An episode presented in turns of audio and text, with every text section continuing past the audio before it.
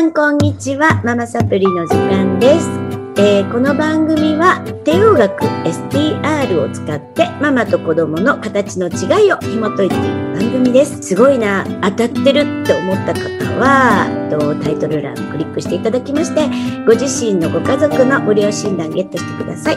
チャンネル登録もお待ちしております。ということで前回からね引き続きましてエデュキュー国際ナチュラルタッチ協会の伊吹沙織さんに来ていただきました。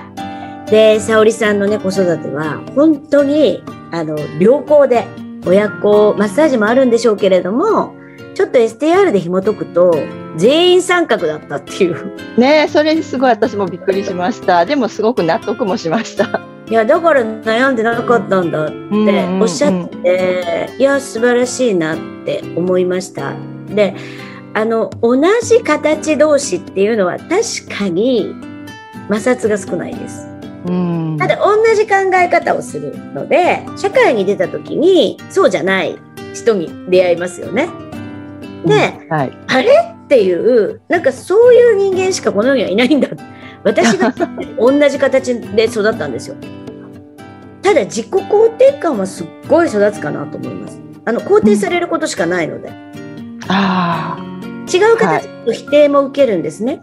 あでうんそれはどっちがいい悪いじゃなくて、えっと、陰陽なので、どっちも必要です。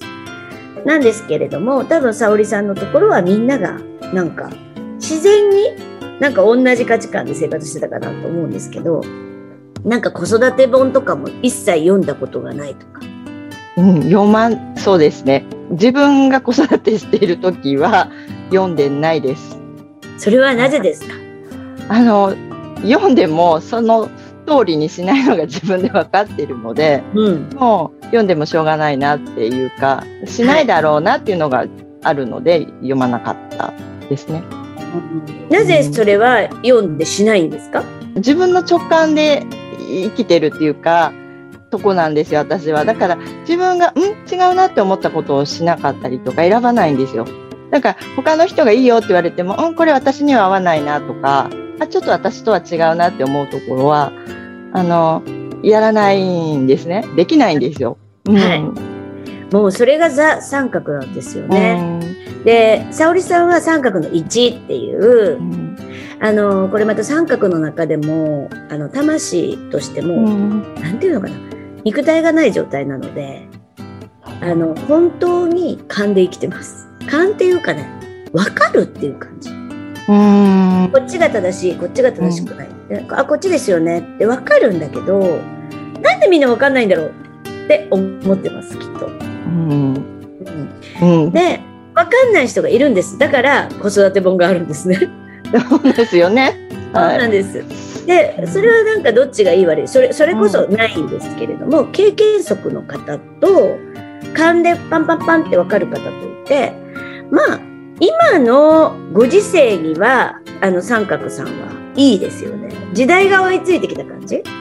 うんだけど、今までのご時世、うんまあ私いつも講座で言ってますけど夜の時代にはとっても変わったもん扱いされるというかうんあのでも分かるからなんで分かんないの？みたいなことはもう言えなかったと思うしきっとみんなに合わして生きてこられたと思うんですよね。で感覚でやってる人は変わってるって思われる時代だったんですね。なんで時代がもう三角の伊吹家の時代になりましたね。でも私その変わってるって気づいてなかったです。あ 言われたこともないですか？ない。多分みんながそれで認めてくれてたんだと思います。おだからそのあ最近ですねあ変わってたんだってこの本当にこの数年です。あのちょっとこう仕事をこうこう頑張り出していろんな方と話す中で、はい。あれ？なんか私はちょっと変わってたんだなっていうのに気づきました。そうなんだ。うん。はい。そうなんですよ。うん。あの、変わってるっていう言い方が良くないですね。うんうん。オリジナル。うん。だから、もう本当に自分のやり方があるので、うんいらないんですよ。あの、うんそういうこう指南書とかガイドとかそれは人の子育てであってなんか私も今は思いますいろいろな習った結果形がみんな違うのに、子育て本の通りしてうまくいくわけがない。で分かるんですけど私は理屈で分からないと分からない人で。あの四角の4っていう、まあ、はい、生きてる中で一番長老なのでめっちゃ経験則の人なんでま沙織さんはそうではなくてもっと早くなんか0.1秒ぐらいで感じる人です。なのでお子さんの子育ても悩みがなかったしさらにその子たちが同じ形だったからいいなって思いますね。ノンストレスですよね。そうですね。子育てに関して本当にこう辛かったとか、多分あったんでしょうけど、ちょっとずつは。まあでもそれも忘れる、過去を忘れる人なので、はい。あの、本当覚えてないです、過去のことを。もう本当ごめんなさいってみんなにいつも言うんですけど、でも自分のことはもちろん子育てに関しても、本当に忘れてるんです。はい、でもそれもこの間 STR 受けた時に未来を見てるって言われましたよね。はい。三角さん。あ、はい、なるほどってそこもすごい納得したところで。はい。で、それはうちの子も同じなんですよ。そうですよね。うん。そうなんです。似てるなって思うところで。あのーうん、過去のことをぐちゃぐちゃ言うのが本当に嫌い。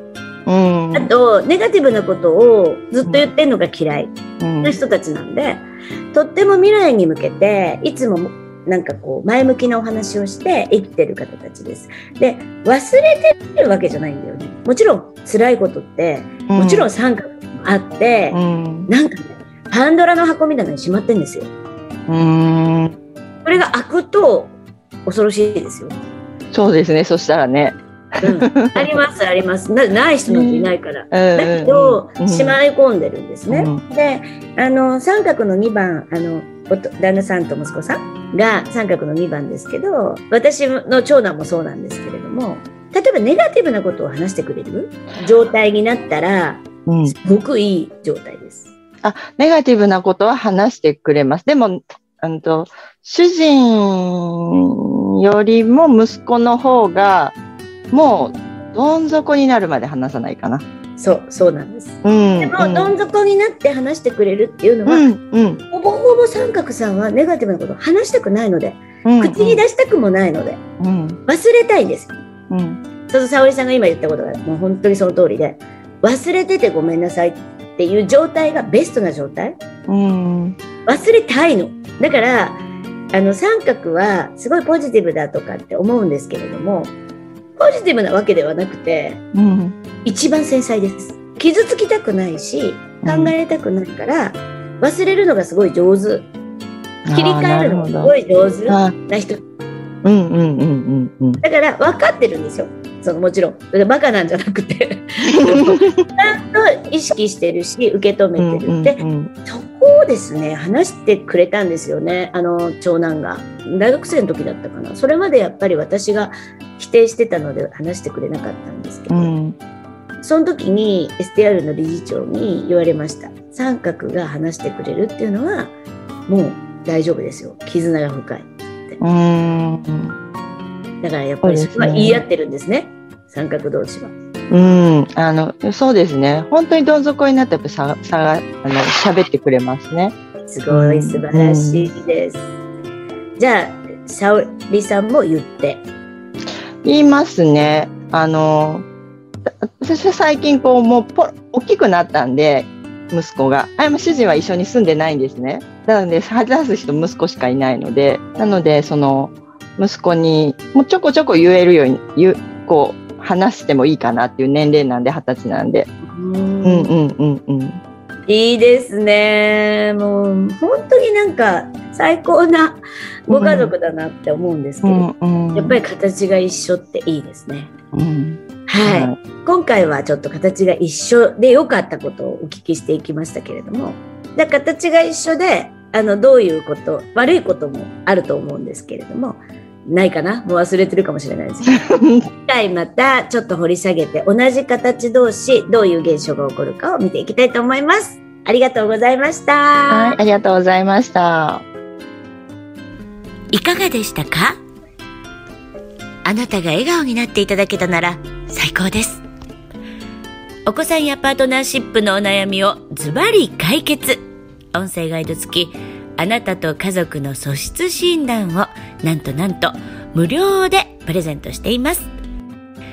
聞き逃さないようチャンネル登録もお願いしますね。それではまたお会いしましょう。